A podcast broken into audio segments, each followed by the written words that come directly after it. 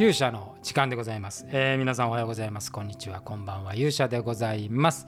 えー、本日はですね勇者としてではなくて、えー、真鍋明人としてですねお話をしてみたいというふうに思っております。というのはですねまあ今あの皆さんまさにもうそのニュースが連日流れておりますけれども次の自民党総裁、えー、および次の内閣総理大臣が誰になるのかというねこの報道がもう本当に凄まじい勢いで流れておりますけれどもまこの件について、えー、もしも徳川家康が総理大臣になったらというまさにねその日本のリーダーは誰かという、え、本を書いた著者としてはですね、まあ、少しだけこのことに触れてみたいとは思うんですが今日はですね、えー自民党の方のお話ではなくて野党についてちょっとお話をしてみたいというふうに思います。それでは皆さんしばしお耳を拝借いたします。えー、まあ個人的にはですねあまり政治のこうリアルなお話っていうところでこう自分の心情を述べるっていうのは、まあ、少し私の考えとは違うのでね心情とは違うので、えー、まあそういうこう個人的な意見はあ誰がいいみたいなね、えー、意見は差し控えようとは思うんですがとはいえですよもうこの連日の新しい、まあ、これ日本がねこのコロナの真っ只中まだまだ凄まじいその影響のある中でオリンピックも終わってですねオリンピックもその起死回生の一だとならずさらにこう混迷を深めるこの日本の社会において次のリーダーを決めるというのは非常に重要なところでございます。でこの中で菅総理大臣がですね、まあ、大方の予想を裏切ってまあ、退陣と、まあ、ご本人がね退陣をしたかったかどうかっていうのはもう別のお話としてもう完全に計算違いの中でねやむにやまれずというところだったのかもしれませんがこの菅総理大臣が退陣表明をしたことによってですね、まあ、がぜん、まあ、自民党内での、権力闘争というか次のリーダーは誰かということが激しく戦いが始まりまして、まあ、その結果ですね野党の方がもう霞に霞んでしまうという状況が起こっています。ちなみに野党のね、えー、第一野党はですね、立憲民主党なんですが、これの支持率が7%です。で、自民党が36%ということで、もうこの数字から見てもですね、もう絶望的な数字ということになります。で、立憲民主党の次がですね共産党で3%その次は日本維新の会で2%ですから全部合わせたとしてもですね、えー、自民党には遠く及ばないということになって、おります、これはもう本当に本来ねこの政治の物語の中でですね、二大政党にして、まあ、片方の政党がダメな場合新しい、政策とかね新しくそれを担えるこうアメリカの二大政党のようなものを作ろうということがしばらく前にねあの起こった日本の政治の一つの分水嶺みたいなところあったんですが、まあ、これが民主党政権がうまくいかずですね、まあ、その結果元の55年体制に近いものに戻ってきてしまっているということで、ございます。でもあの次のリーダーが誰かっていうのもですね今は河野さん、岸田さん、高市さんが並んで上がっていますけれども、まあ、もうここに世間の注目は集中してますから、まあ、漢字の枝野さん、この間ね、あの政策を発表されてましたけれども、まあ、ほとんど霞んで、えー、見えてこないというような状態です。じゃあこれですね、なぜこういうことになったのかと、自民党の支持率が菅政権のあの支持率がね下がってるのは、まあ、あの前の安倍政権からも含めてずっと支持率は下がってきたわけでございます。でですから、まあ、国民の多くはですね今の自民党の政権に対して満足はしていない、えー、むしろ不満を抱いて大きな不満を抱いているというところですが結局それの受け口をですね野党が担えないということになって、しまっています。これはもう私はね本当に日本のこの政治の限界点に近づいてくるまあもしも徳川家康で総理大臣になったらね書いていたことなんですけども基本的にですねやっぱり政治というのは一つの社会の仕組みなのでこの仕組みをですね合わなくなればやっぱ考え直す必要があると。日本のやっぱり議会制民主主義というもう数の論理っていうものがですね限界に来ているのではないかというふうにまあ、考えています。結局数がいればそれでいいっていう戦い、まあ、あの選挙って原則的にそうなんで議席数をどちらが取るか、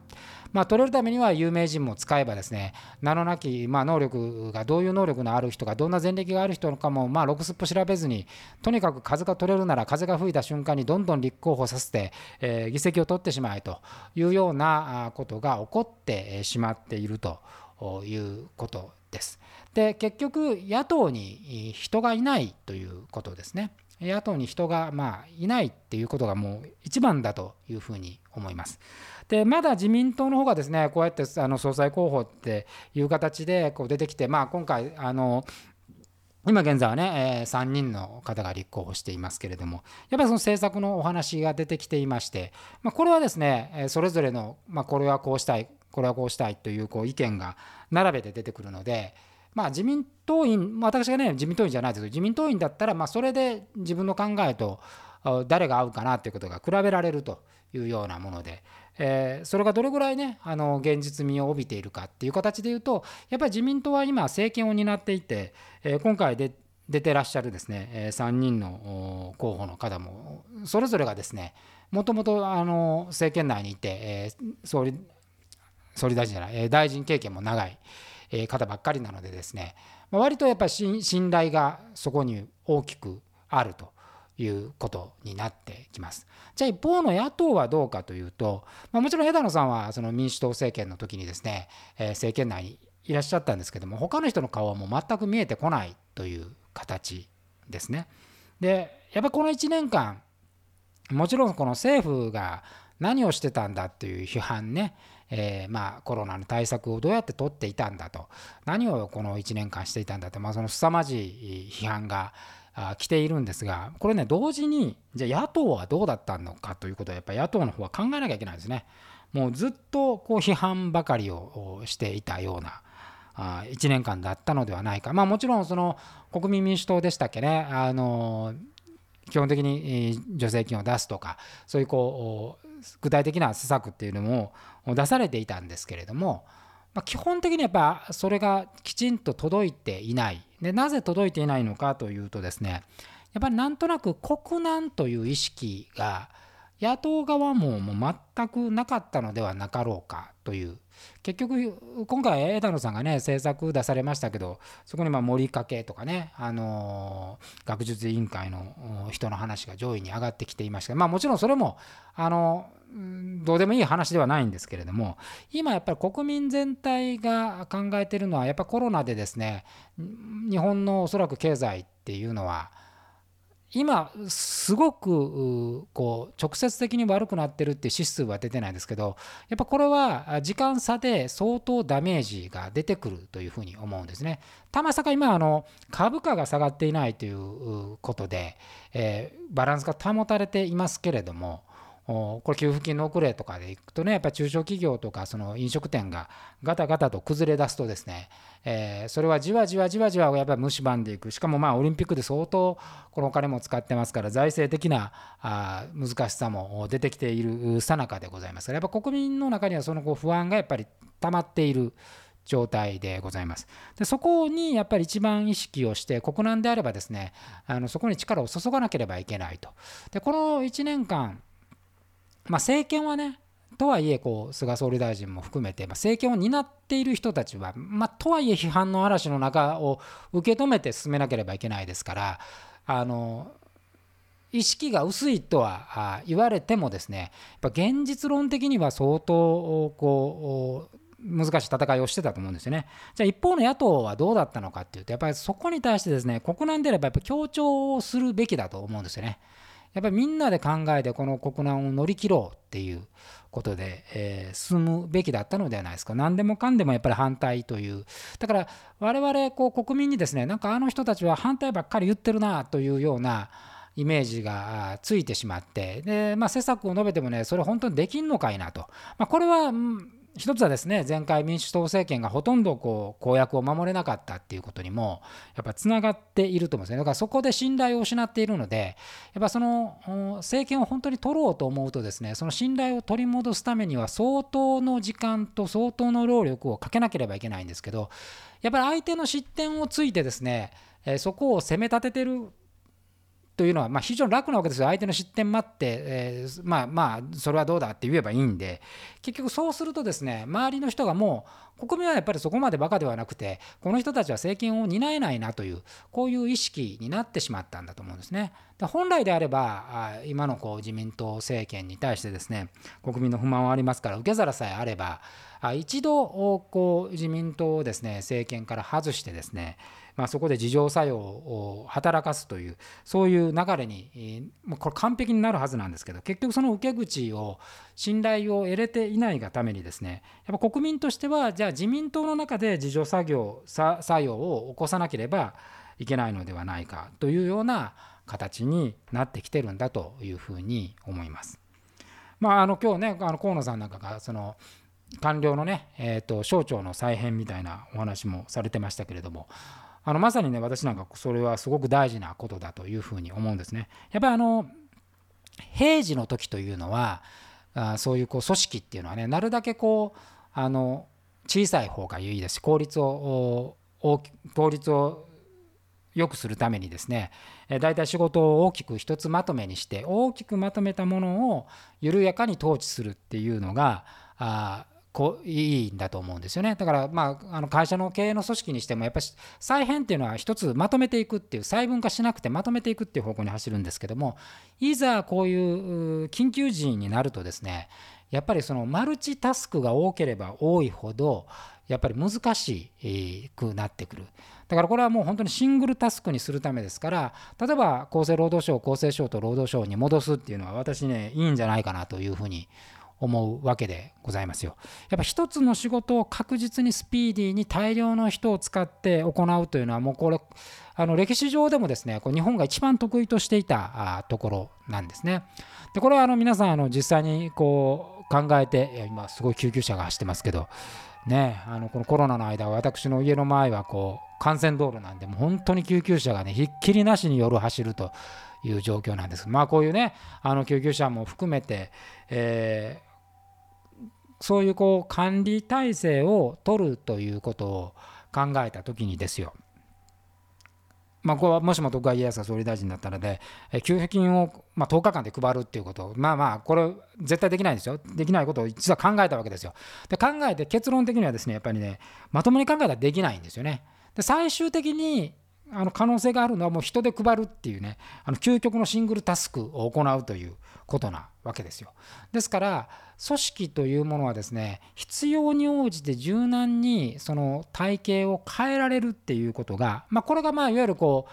う私がやってるウーダーもそうですけどもあのいわゆるこう見通しの利かないね、え、時代の中には組織というものがこう変幻自在に動くっていうことがすごく重要なポイントになってくるということです。で逆に政権になかった野党っていうのはですね1年間そのことをいろいろ考える時間があったはずなんですけどもやってることはですねまああのご当人ご本人たちからするとですねまあこんな政策も言ったこんな政策も言ったよっていうのがあるんですけどやっぱり伝わらないなぜ伝わらないのかということをやっぱり考えるとやっぱ系統を立てて、え、やっぱりそれを行っていた方がいいんじゃないかなというふうに思っています。まあ批判だけではあれなんで私なんかちょっと思うんですけどもやっぱりあの以前やってたあの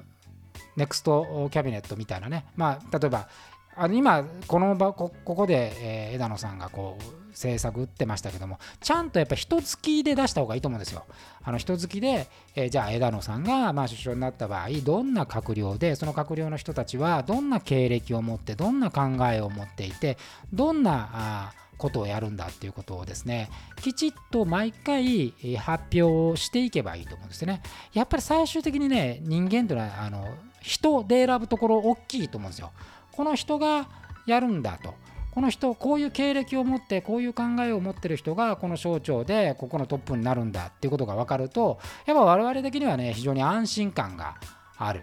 枝野さん一人があのそのお話をされた時もじゃあ誰がなるんだっていうことなんですよね。だからまあ私が思うに、まあ、これからこう日本がもう一回二大政党になっていくチャンスっていうのはまだまだあると思うんですけども必ずですね、まあ、これは一つの提案なんですけどあの必ず政権が発足した時にですね野党になった側もですね自分たちならこういう組閣であるとこういう経歴のこういう人を我々のまあ陣営というか我々の党にはいるんだということをね、示す必要があると思うんですね。でその人たちがどんな経歴を残してきたのかっていうことを毎回積み上げていけば我々的にはですねどんな考えを持った人がいてどんなことをできる能力があってその人がこの1年間そのことについてどんなことをやったのかっていうことを見せてくれるとこれ非常にあの選びやすいっていうかあ二大政党である意味があると思うんですね。そうすると両者いい人をその能力の高い人を集めなきゃいけないんでスカウティングが起こると思うんですよね。で政権を数でいいから取ってしまってあとはなんかポストを振り分けるみたいな考え方がやっぱり一番この議会制民主主義の穴なんだと思うんですよね。だからやっぱり人であるここ我々の党はあじゃあ厚生厚生省の厚生大臣にはこの人を据えたい。この人はこういう経歴を持っている人ででその人の考えもちゃんと述べてえ自分が厚生労働大臣になったらこういうことをするんだっていうねえー、改革案であり、えー、これから進める問題でありっていうことを毎回ちゃんと分かりやすく国民に届けてもらえばそうすると人も見えてくるしその人に対する期待感も出てくるので私はねあのすごく日本の政治は変わるんではないかなとまあ政治評論家でもないんでねあんまりこうじゃあ若手のこと言うなと怒られるやもしれませんけれどもやっぱりその企業で考えるとですねやっぱり企業の組織改革で最も有効になるのはやっぱ人なんですよね。あの人事ってやっぱり大事で誰が何をするのかっていうことが仕組みとうまくマッチした時ほど効果が上がることはない。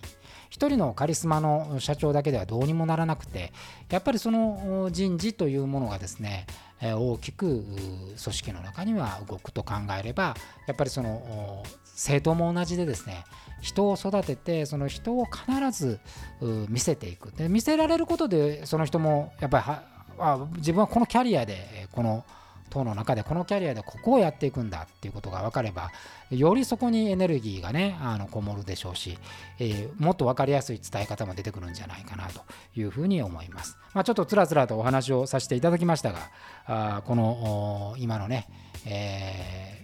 政治のここはま混乱というか、まあ、次の日本のリーダーを決める戦いの最中ですけれども、あえてですね、私は野党に頑張っていただきたいというふうに思っております。ということで、えー、本日ちょっと硬い話になってしまいましたけども、勇者の時間で、え、ございました、えー、それではまた次回お会いしましょう。さようなら。